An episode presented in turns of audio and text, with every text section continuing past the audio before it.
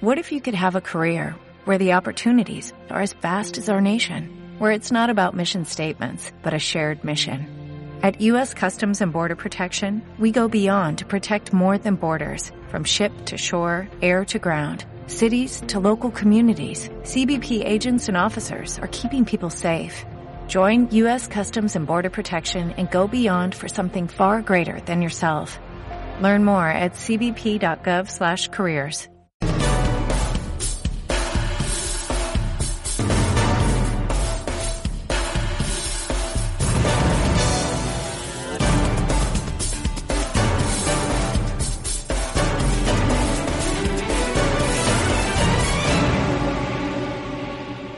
¿Cómo debemos blindar nuestra cartera ante una posible recesión? Bueno, se habla mucho, es la palabra de moda en los mercados últimamente. Eh, se habla de recesión, cuándo llegará la recesión, si es que va a llegar. Algunos dicen que este año 2019 ya seguro que no va a llegar y quizás tampoco en 2020. Ha dicho Christine Lagarde eh, hace muy poquito, esta misma tarde de martes, que mm, ve una recesión, si acaso, como mucho a largo plazo, a corto plazo no la ve. Pero bueno, ha querido quitar hierro al asunto. He dicho que si bien estamos en un momento delicado, no hay recesión en el horizonte. Eh, bueno, vamos a hablar de todo esto en los próximos minutos con los invitados que nos acompañan ya aquí en este estudio de Capital Radio, con Juan Barriovero, gestor de fondos de renta variable de Deutsche Asset Management España. ¿Qué tal, Juan? Muy buenas, bienvenido. Muy bien, gracias por la invitación. Buenas tardes. Buenas tardes. Gema Martínez Delgado, responsable de asesoramiento y gestión de carteras de fondos de inversión de GBC Gaesco Gestión. Hola, Gema, muy buenas. Hola, muy buenas tardes. Bienvenida. Está con nosotros también José María Lecube, director de renta fija de Dunas Capital. José María, bienvenido. Luis? ¿Cómo estás? Muy bien. Y Celso Otero, gestor de fondos de 34. ¿Qué tal, Celso? Hola, muy bien, buenas tardes. Bueno, yo había lanzado antes este enunciado ¿no? que teníamos eh, para esta tertulia. ¿no? Eh, solemos convocar ¿no? a gestoras eh, los, los martes para, para hablar de pues bueno de inversión en general y, y teniendo en cuenta pues que cada semana pues siempre no hay eh, un asunto que preocupa o que ocupa en general ¿no? Al, mercado y a los inversores. Bueno, el día de hoy, pues esto, ahora decía yo, ¿no? Cristina Lagarde dice, no hay recesión a, a, corto plazo, pero bueno, está en el ambiente, ¿no? Entonces, ¿realmente debemos hacer algo con nuestras carteras de fondos si eh, se está hablando de esto, si hay una posible recesión? Eh, ¿Quién me, ¿Quién me responde? Venga, que habrá fuego alguno. Yo mismo, Juan, si, si, me dejáis, Juan de, de, de, Nosotros lo que hacemos es establecer el, el lo que llaman el, el, reloj de inversiones, ¿no? Entonces, eh, eso según el ciclo económico más o menos te va dando una idea de dónde te encuentras. Eh, establecemos cuatro fases, esto ya es el, el reloj. Hay muchos muy conocidos de, de, varias casas de inversión. Nosotros tenemos uno interno y realmente las fases vienen a ser cuatro, ¿no? Normalmente que es eh, la fase de boom, que es eh, la meja, mejor, desaceleración, recesión y luego una recuperación que te vuelve a llevar a un boom, ¿no? Entonces, eh, mm. creemos que es importante establecer dónde nos encontramos. Si yo diese ahora los datos de, de crecimiento PIB de, de, de, España de los últimos cuatro años, rápidamente podríamos establecer que estamos en desaceleración. Hemos pasado del 3,2 al 2,2% de crecimiento según el Banco de España para este año 2019 y eh, por tanto nosotros no pensamos que vayamos eh, aún a la recesión, o sea, eso vendrá después de la famosa desaceleración que comento, pero desde luego en, en, ese tipo de entornos nosotros lo que hemos establecido es que estadísticamente conviene estar en valores de mayor calidad y valores eh, de beta baja, de menor riesgo y, eso generalmente eh, es lo que eh, resulta en unas rentabilidades eh, más óptimas. Y, y por eso es, es, el movimiento que hemos estado haciendo en cartera, buscar compañías con negocios recurrentes, con balances sólidos y que nos den unos ingresos relativamente estables en ese periodo de desaceleración. Uh -huh. eh, Gema. Sí. Sí, mm, de acuerdo en parte con Juan y yo creo que todos en general pues sí que detectamos eh, cierta desaceleración. Eh, al final Vivimos en eh, un ciclo extraordinariamente largo de recuperación desde prácticamente la crisis financiera y, ahora pues parece que poco a poco se agota o que nos empieza a dar algunas señales de cierto agotamiento. Esto, eh, como dice Juan, no quiere decir que sea una recesión, que estemos a las puertas de una recesión, pero sí ante una algo un crecimiento algo más modesto y por tanto pues las expectativas al final también hay que ponerlas en consonancia con, con ese crecimiento no buscar pues alternativas dentro del universo de, de, activos que tenemos los gestores pues más de asset allocation o más o más tácticos para posicionar nuestras carteras y de alguna manera, bueno, pues intentar evitar aquello que pueda estar más vinculado al, al puro ciclo económico, ¿no? Ese sería un poco el, la teoría, ¿no? Bueno, es el primer titular, ¿no? De José María Lecube. Eh, lo primero, no sé si, si está de acuerdo en el hecho de que sí, que, una escala, se puede establecer una escala, ¿no? Como les decía eh, Juan, ¿no? Eh, que no deja de ser eso, una escala de, de alerta, entre comillas, ¿no? Y de ver en qué momento nos encontramos y a partir de ahí ir tomando decisiones, ¿no? son más, eh, digamos, eh, futuribles es muy difícil. La recesión, pues no sabemos si va a haberla, eh, nadie lo sabe. lo que sí son, lo que sí tenemos son hechos y es un hecho que que la economía se está desacelerando. Eh, es un hecho que el comercio mundial eh, está creciendo a un menor ritmo. Eh, la OMC lo está publicando de forma recurrente en los últimos meses y es un hecho sobre todo de que los bancos centrales han, han levantado ya la bandera amarilla, ¿no? y han dicho, oye, mm, tengo que tengo he cambiado he cambiado el paso giro a una política mucho más suave mucho más acomodaticia Ah, bueno, donde dije subidas de tipos ya no, ya no, ya no pienso hacerlas y eso es una señal inequívoca de que el mundo se el crecimiento mundial se desacelera y que por lo tanto hay que ser prudentes y las actuaciones tienen que ir en esa línea, ¿no? En, nosotros supongo que al igual que, que que los compañeros eh, que estamos aquí sentados, pues eh, toman, eh, tomamos medidas en relación a una reducción progresiva del riesgo, ¿no? Y, más aún después de un rebote tan importante que ha habido en los precios de los activos, que nos ha situado en, líneas generales en, rentabilidades bastante atractivas ya en lo que llevamos de año, ¿no? Mm, hay que hay que hay que pasar a un modo de, de, de, pues más de más precaución más más conservador evitando eh, evitando los, los activos como a riesgo, en fin, eh, situándolos en un, en un modo más, más defensivo. ¿no? Yo creo que todos estamos ahí. ¿Es así, eh, Celso? siendo el cuarto, ya, ya han dejado casi claro todo, ¿no? la visión no difiere mucho de lo que han comentado. Sí que nosotros vemos esa desaceleración, no consideramos que sea un entorno recesivo en este momento. Todavía es pronto para decir cuándo va a llegar, porque la bola de cristal no la tiene nadie. Pero, pero si es, si es el, el, proceso lógico y sí que veremos que esta desaceleración puede tornarse en una recesión próximamente. Sí, pero una cosa es eh, la situación económica, esa desaceleración que estamos viendo en la economía real y otra cosa es cómo se comportan los mercados, que es lo que realmente interesa a los inversores. Yo estoy totalmente de acuerdo con Juan eh, que en estos momentos hay que centrarse en la calidad. Bueno, yo más que en estos momentos yo creo que siempre es importante eh, focalizarse en compañías de alta calidad y más aún en estos momentos y ya si hay algún inversor que quiere decidir proteger su capital, pues en estos momentos donde los mercados han tenido un gran comportamiento, la volatilidad es extremadamente baja, pues los costes de cobertura en estos momentos, renunciar a algo de rentabilidad por cubrir la cartera, no creo que sea una mala elección. Em, por tanto, bueno, lo que saco de esta primera respuesta que, me han dado eh, todos es que eh, tenemos que vivir en un momento, teniendo en cuenta que estamos en esta desaceleración confirmada por todos, eh, de, pues eso, de más precaución, quizás un poquito más conservadores y limitar los riesgos, ¿no? Eso es, eso es fundamental, ¿no? Ir a, activos de, más calidad dentro de nuestras carteras, pero eh, claro, eh, mirando a este momento de desaceleración, pero ¿y si las cosas luego eh, más adelante van empeorando? Eso tenemos que ir sobre la marcha, cambiando, ir tomando decisiones sobre la marcha. ¿Lo hacen así ustedes de las gestoras? Juan. Sí, por supuesto. Eh, nosotros vamos mirando día a día, hora a hora, prácticamente los datos que vamos conociendo y en función de eso establecemos dónde exactamente estamos en el ciclo. Pero es que yo creo que, que es lo que hace todo el mundo, incluso la, la, Fed, ¿no? La Fed pasó del famoso piloto automático de te voy a ir subiendo tipos de interés a un momento de finales del año pasado en el cual dijo, bueno, espera, déjame ver los indicadores y ya te iré diciendo cuánto te subo a partir de ahora. De tal manera que nosotros realmente hacemos lo mismo. O sea que. Nosotros luego seguimos también lo que dice la Fed en el fondo, ¿no? Porque al final, eh, si la propia Fed decide eso, dices, es por algo, ¿no? Si el Banco Central Europeo decide la política monetaria que está llevando a cabo ahora mismo, pues dicen, hombre, algo es, ¿no? Eh, la... Ellos mismos están confirmando también la desaceleración, ¿no? Y es, cuando se toman las decisiones en base a eso. Así es, y, nosotros como gestores siempre podemos dar otra vuelta de tuerca. Eh, un ejemplo es que hay sectores cíclicos y sectores defensivos, pero luego cuando entramos en un sector cíclico podemos buscar un valor defensivo dentro de ese sector. Entonces, poco a poco podemos ir retirando a lo mejor de la posición sectorial de sectores cíclicos directamente, que eso sería incluso un paso más extremo, o sea, realmente meternos solo en consumo no cíclico, eléctricas, ese tipo de compañías donde realmente los ingresos son muy, muy estables o anterior a eso, ¿no? ahondando un poco más en, la desaceleración, decir, bueno, dentro de valores cíclicos prefiero estar en aquellos que son de alta calidad, que tienen eh, beta baja y, me voy quitando aquellos que son realmente eh, proxies de, la macroeconomía cuando ella tira. Entonces, sí que, claro, los, los gestores podemos ir tomando medidas y si en un momento dado, por el contrario, pues también lo podemos contemplar que la, la economía sorprenda por su fortaleza, porque efectivamente los bancos centrales han conseguido volver a estimularla, entonces ir retomando valores más cíclicos. Claro que sí, ahí estamos el día a día, es el nuestro. Eh, sin embargo, luego eh, estamos viendo como eh, lo que llevamos de,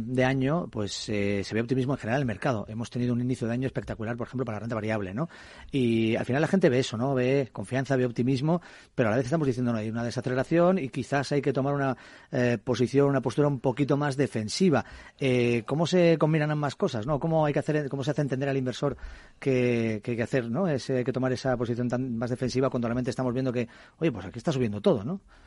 Eh, a ver, Celso. yo, eh, a ver, yo creo que lo principal muchas veces nos dejamos llevar por el ruido del corto plazo.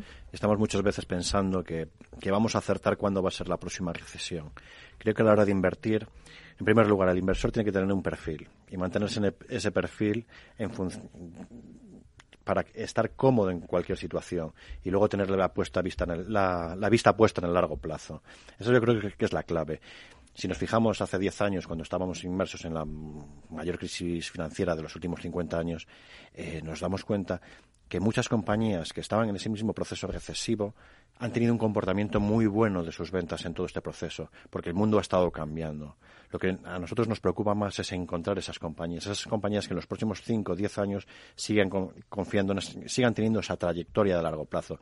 Pues nuestro proceso no es tanto estar cambiando nuestra cartera en función que consideramos que el viento está soplando en un sentido o en otro. Nosotros realmente nos gusta quedarnos las compañías con una visión puesta más en largo plazo.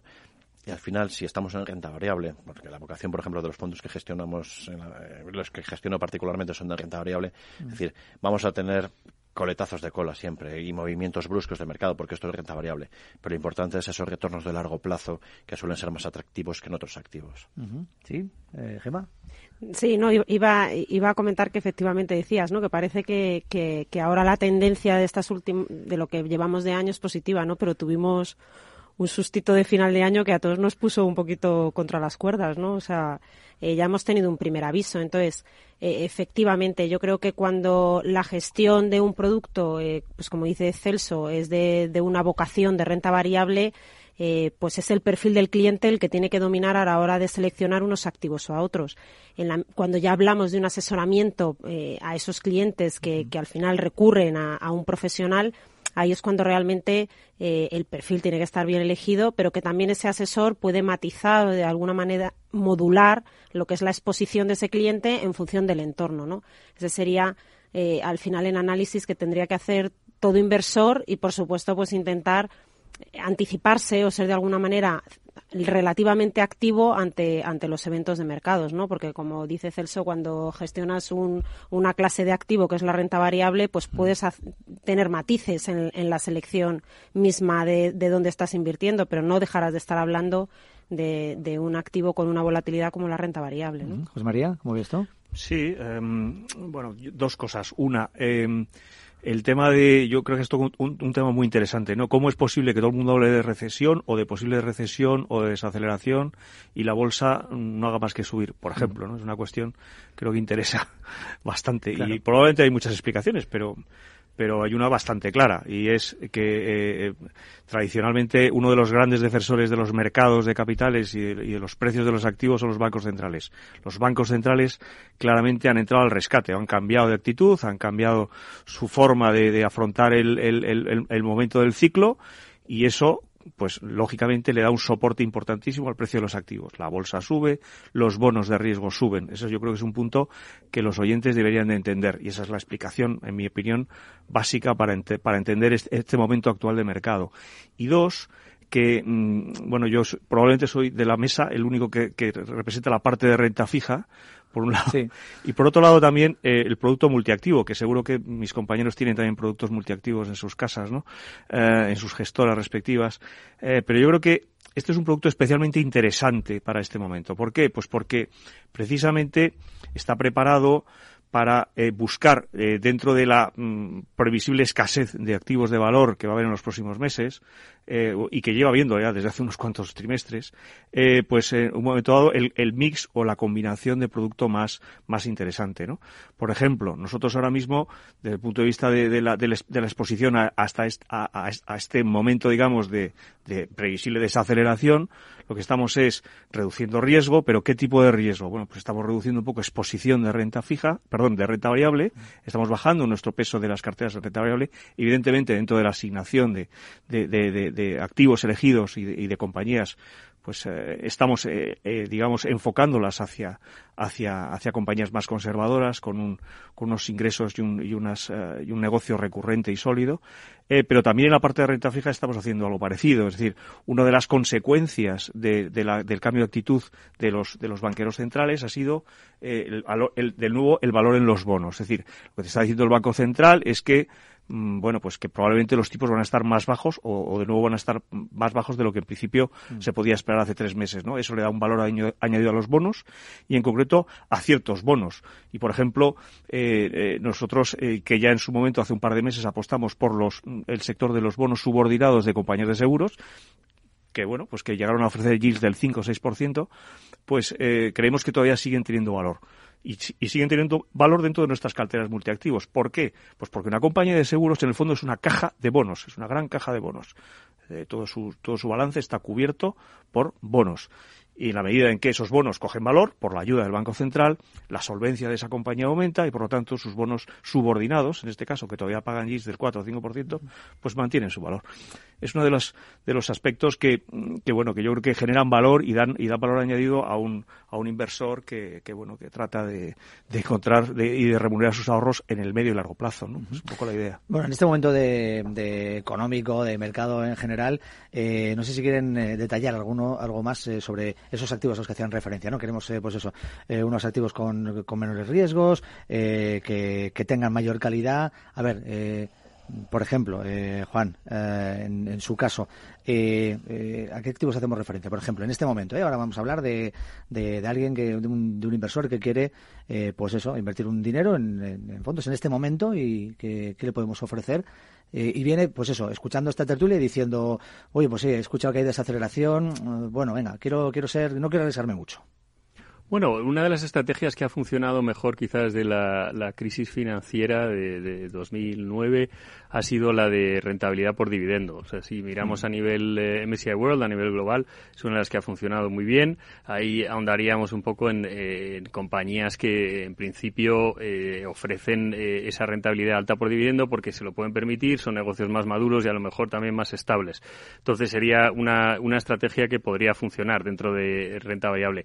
Y también en general bueno, aquellos que gestionamos eh, la renta variable de forma activa, lo que estamos haciendo es efectivamente buscar esa recurrencia de los negocios, esa calidad y esa menor volatilidad de, volatilidad de tal manera que si no entramos en recesión y la bolsa eh, continúa eh, al alza, pues eh, eh capitalizar ahí eh, esas subidas sin incurrir en, en, riesgos demasiado elevados que nos hagan a lo mejor tirar la toalla en el peor momento, porque es verdad que hablaba antes de que la Fed ha pasado de piloto automático a un vuelo manual, ¿no? Por decirlo así, mm. y qué duda cabe que cuando quitamos el piloto automático, pues la volatilidad es mayor, ¿no? O sea que la propia Fed nos va a ir dando señales eh, diferentes, de tal manera que eh, probablemente es mejor eh, evitar aquellas posiciones con mayor volatilidad y, y ser capaces de aguantar, digamos, si es que la bolsa todavía tiene potencial cara a los próximos, a lo mejor, dos años, hasta que entremos en esa famosa fase de recesión, que como digo, aún no se ve desde aquí, ¿no? Pero que llegará.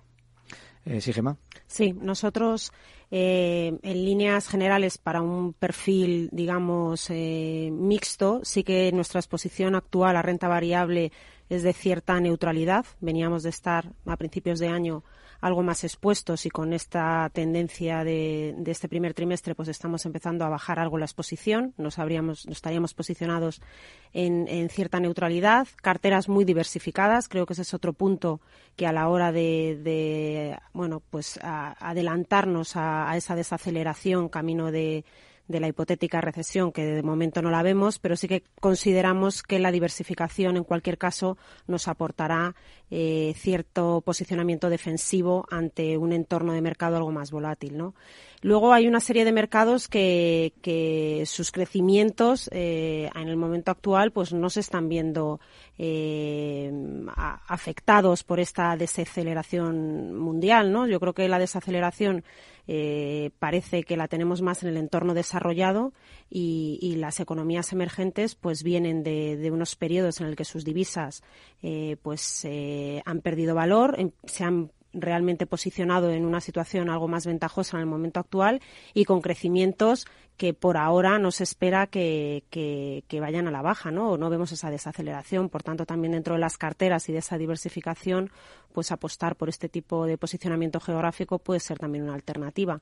Uh -huh. Junto, bueno, pues con sectores donde en general yo creo que también podemos tener algo de buen comportamiento, como pueden ser, bueno, pues eh, tendencias que, que de alguna manera en el entorno actual que vivimos, pues de cierta digitalización, eh, eh, bueno, pues realmente también eso aporta dentro de una cartera eh, algo de, de, diversificación, ¿no? O sea que esa en la parte de renta variable y en la parte de renta fija, pues coincido con, con lo que hemos comentado en la mesa, ¿no? De, de algunas eh, partes de la renta fija que han cogido un valor extraordinario tras el 2018 que hemos vivido, que ha sido un año muy complicado en renta fija, pero que ahora hay oportunidades y que, por tanto, pues en carteras, eh, como digo, siempre con diversificación adecuada, pues también aportan una rentabilidad interesante. El Celso renta 4 es la clave, la diversificación, entonces, en este momento. Yo estoy de acuerdo con la parte de la diversificación, pero también me quiero hacer énfasis en lo que ha dicho Gemma en la parte de las tendencias. Nosotros es una parte de nuestra filosofía de inversión, es buscar esas tendencias de largo plazo, esas tendencias que aunque sí que van a sufrir, porque al final la desaceleración se nota en todo, pero lo importante es que, lo, que busques esos crecimientos de largo plazo. Pero me gustaría añadir una cosa adicional a la hora de invertir. Eh, creo que la mayor parte de los inversores no cogen un dinero y lo invierten de golpe. Creo que la clave del éxito es decir, yo tengo una parte de mis ahorros que los quiero invertir, que quiero sacarle una rentabilidad adicional a lo que me dan otros activos financieros y mantener la calma e ir invirtiendo paulatinamente. Con ese proceso es verdad que muchas veces compraremos caro, barato, pero lo que vamos a sacar de fondo es la tendencia de largo plazo y esa rentabilidad de largo plazo, que es lo que realmente nos interesa. El resto, intentar buscar comprar en el mínimo, vender en el máximo, incita más a la especulación y normalmente provoca más que los inversores se equivoquen y, te, y, en momentos de pánico vendan en unas malas coyuntura, como por ejemplo el final del año pasado, cuando todos los miedos de recesión que uh -huh. había, muchos inversores deshicieron sus posiciones. Si realmente buscas una rentabilidad a largo plazo, eso solo te va a dar mo motivos para comprar y seguir incrementando tu cartera. Y yo creo que eso es la clave, al final buscar esa rentabilidad y esa capitalización compuesta a largo plazo. Eh, no sé si he entendido, Celso, que, que ha dicho que entonces en momentos de este tipo hay que decidir bien qué dinero se invierte y cuál no se invierte. Eh... Yo creo que tienes que tenerlo claro de siempre. Es decir, yo dedico un 10% de mis ahorros a invertir. Por lo tanto, yo paulatinamente voy haciendo una apartación periódica mes a mes de esos ahorros. Uh -huh. Y dejo un poco de lado en manos de los profesionales, que son los que se encargan de gestionar los, rec los recursos que yo les doy, y dónde mejor colocar ese dinero. Bueno, estamos hablando de reducir eh, la inversión, por ejemplo, en fondos ahora mismo, ¿no? O... Mm, yo creo que en mi vida inversora, yo como inversor, diariamente, bueno, mensualmente voy aportando paulatinamente. Y a lo largo de la vida habré comprado caro y barato, pero lo importante es la rentabilidad media que he sacado. Uh -huh. Lo digo porque no, no hay que eh, alertar tampoco ¿no? al, al, inversor, lo que decíamos en todo momento. O sea, al final, incluso no. en eh, momentos de recesión también se pueden buscar oportunidades. Lo decía antes José María, ¿no? Eh, hay tanta variedad de, de, de, activos ¿no? ahora mismo que hay un abanico tan, tan amplio que, y de hecho la industria ¿no? está, está también, ha trabajado tanto ¿no? en esto que, que al final se puede en cualquier momento sacar rentabilidad. ¿no? Por supuesto. Aunque bueno, ojo, el año pasado tuvimos, ¿no? Al final del año pasado. Oportunidades. Estuve, sí, ojo, oportunidades. Aparecieron oportunidades. Aparecieron oportunidades, pero ojo, pero también hubo, hubo gente que, que al final, pues eso, muchas, muchas carteras al final, eh, pues, eh, pues las rentabilidades sí, cayeron, ¿no? Evidentemente. En un año una sí, rentabilidad sí. negativa no es, uh -huh. hay, que, hay que verla en un periodo mínimo de cinco años, ¿no? Uh -huh. ¿Eh? Realmente ahí es donde, donde la labor de los gestores eh, pues se pone en juego, en valor y donde las rentabilidades de la inversión eh, tienen que ser a medio y largo plazo, no pueden ser a un año vista. Es, es, muy difícil, porque además lleva errores como, los que ha comentado Celso, que, llevan a, bueno pues a que, a, que la gente salga o venda en el peor momento, ¿no? Eso es lo que no se debe hacer nunca, ¿no? Eh, lo difícil que es, ¿eh? eh acertar en el momento adecuado. De entrar, de salir de los, de los mercados, pero bueno, para eso están eh, los profesionales y algunos de ellos están representados esta tarde aquí en este programa Mercado Abierto. Así que ha sido un placer, de verdad. Eh, Juan Barriovero, gestor de fondos de renta variable en Deutsche Asset en España. Eh, Gemma Martínez Delgado, responsable de asesoramiento y gestión de carteras de fondos de inversión de GBC Gaesco Capital. Muchas gracias por estar con nosotros. José María Alcube, de Dunas Capital, director de renta fija. Gracias y César gestor de fondos de Renta 4. Un placer como siempre. ¿eh? Muchas gracias. Muchas gracias. Gracias.